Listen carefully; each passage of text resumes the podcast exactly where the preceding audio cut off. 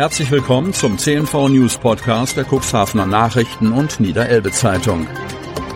In einer täglichen Zusammenfassung erhalten Sie von Montag bis Samstag die wichtigsten Nachrichten in einem kompakten Format von sechs bis acht Minuten Länge. Am Mikrofon Dieter Büge. Dienstag, 25. Juli 2023. CDU-Politiker im Kreis Cuxhaven sind sauer auf Friedrich Merz zur Äußerung im Umgang mit der AfD. Kreis Cuxhaven.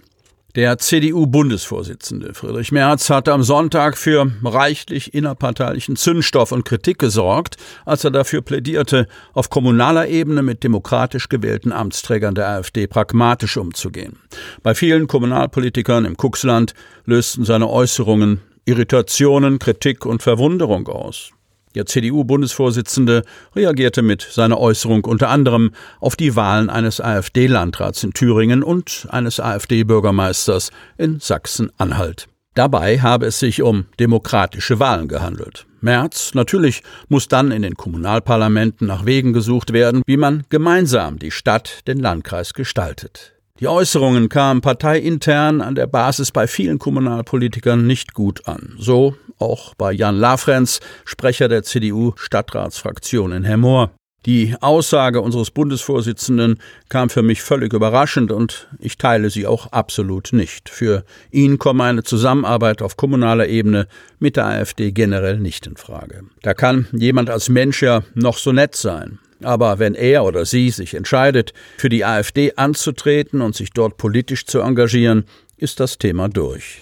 Der Cuxhavener Enak Ferlemann, CDU-Kreis- und Bezirksvorsitzender sowie Bundestagsabgeordneter, bedauert die Aussagen des Bundesvorsitzenden Merz. Er hat sich entweder versprochen oder nicht klar genug ausgedrückt. Merz habe ohne Not eine Debatte ausgelöst, die man hätte vermeiden können. Das bringt uns als CDU nicht gerade voran. Für ihn sei klar, dass Merz sicherlich nicht gemeint habe, dass es auf der lokalen Ebene zu einer generellen Zusammenarbeit mit der AfD kommen könne.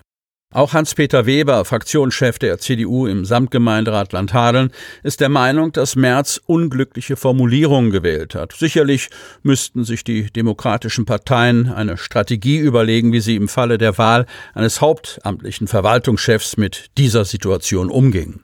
Wenn zum Beispiel ein AfD-Landrat eine Vorlage zu einem Sachthema in die Diskussion bringe, könne man nicht in den Modus der Totalverweigerung schalten.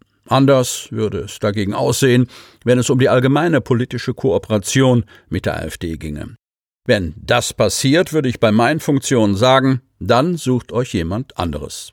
Der Herr Mohrer, Lasse Weritz, ist CDU-Fraktionschef im Cuxhavener Kreistag und hegt ebenfalls eine große Abneigung gegenüber der AfD. Wie man beim unwahrscheinlichen Fall, dass ein AfD-Politiker Landrat bei uns im Cuxland wird, reagiert, müsse sich zeigen.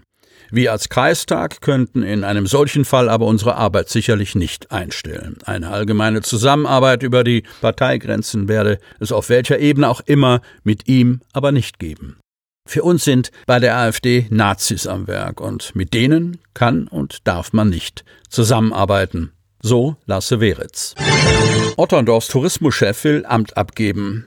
Die Stadt Otterndorf muss sich auf die Suche nach einem neuen Tourismuschef oder einer Tourismuschefin machen. Nach Informationen unserer Zeitung hat Michael John angekündigt, seinen Job als Leiter des Tourismusfachbereichs nach wenigen Monaten im Amt wieder abzugeben. Jonen hatte die Stelle erst zum Jahresbeginn 23 angetreten. Der studierte Tourismusfachmann folgte auf Sabine Gütlein, die nach 15 Jahren als Cheftouristikerin im Dezember 2022 in den Ruhestand gegangen war. Jetzt wird der Posten wieder frei. Nach Informationen unserer Redaktion will Jonen ins zweite Glied der Tourismusabteilung zurücktreten. Über die näheren Gründe und den Zeitpunkt für die Abgabe der Leitung ist bisher nichts bekannt. John selbst wolle gestern noch keine Stellungnahme zu seinem Entschluss abgeben. Frank Thielebeule, Stadtdirektor von Otterndorf und Samtgemeindebürgermeister, bestätigte auf Nachfrage unserer Zeitung, dass die Leitung des Fachbereichs Tourismus neu besetzt werden muss. Es besteht aber kein Handlungsdruck, sagt Thielebeule. Bis ein Nachfolger oder eine Nachfolgerin gefunden sei, werde Michael John das Amt weiter ausführen. Persönliche Abwägungen seien ausschlaggebend für Johns Entscheidung gewesen, so Thielebeule. Auch für Otterndorfs Bürgermeister Klaus Johansen ist keine Eile angebracht. Er sagte gegenüber unserem Medienhaus, wir haben drei Touristiker und es läuft doch gut. Mit der Auflösung der Otterndorf Marketing GmbH, kurz OMG, zum Jahresende, Geschäftsführerin ist noch Sabine Gütlein, werde der Tourismusbereich in Otterndorf ohnehin neu strukturiert. Voraussichtlich im Herbst werde man dann in Politik und Verwaltung über Zuständigkeiten sprechen. Aktuell sei die Stadt nicht aktiv auf der Suche nach einer Führungspersönlichkeit für den Otterndorfer Tourismus, so Johansen. Nichts bekannt von Droge Blue Punisher. Cuxhaven Van Höden. Seit einigen Wochen sorgt die neuartige Droge Blue Punisher für Aufruhr. Ende Juni war eine 13-Jährige aus Alten Treptow, Mecklenburg-Vorpommern, im Krankenhaus gestorben, mutmaßlich nach der Einnahme der Ecstasy-Pille. Eine 14- und eine 15-Jährige kam nach der Einnahme dieser Droge in Neubrandenburg auf die Intensivstation. Nun soll Blue Punisher Gerüchten zufolge auch beim Deichbrand im Umlauf gewesen sein.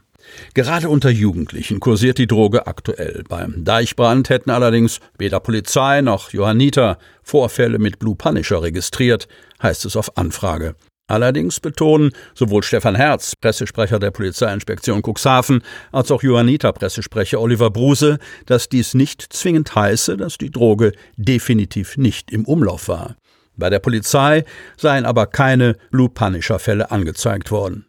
Die Gesetzeshüter hatten im Vorfeld über die sozialen Medien explizit vor der Ecstasy-Pille gewarnt, weil es auf anderen Festivals aufgefallen ist, so Herz. Die Blue Punisher Pillen basieren auf dem Hauptwirkstoff MDMA, das zu Höhenflügen, Kontaktfreudigkeit und Verlust des Zeitgefühls führen soll. Das körpereigene Warnsystem wird ausgeschaltet. Ecstasy-Pillen werden als Partydroge konsumiert. Eine besonders starke Variante von Ecstasy ist eben Blue Punisher. Das Aussehen der blauen Pille ähnelt einem Diamanten mit einem eingravierten Totenkopf, der an das Logo des Marvel-Charakters The Punisher angelehnt ist. Sie hörten den Podcast der CNV Medien. Redaktionsleitung Ulrich Rode. Produktion Win Marketing. Agentur für Audioproduktion und WhatsApp Marketing.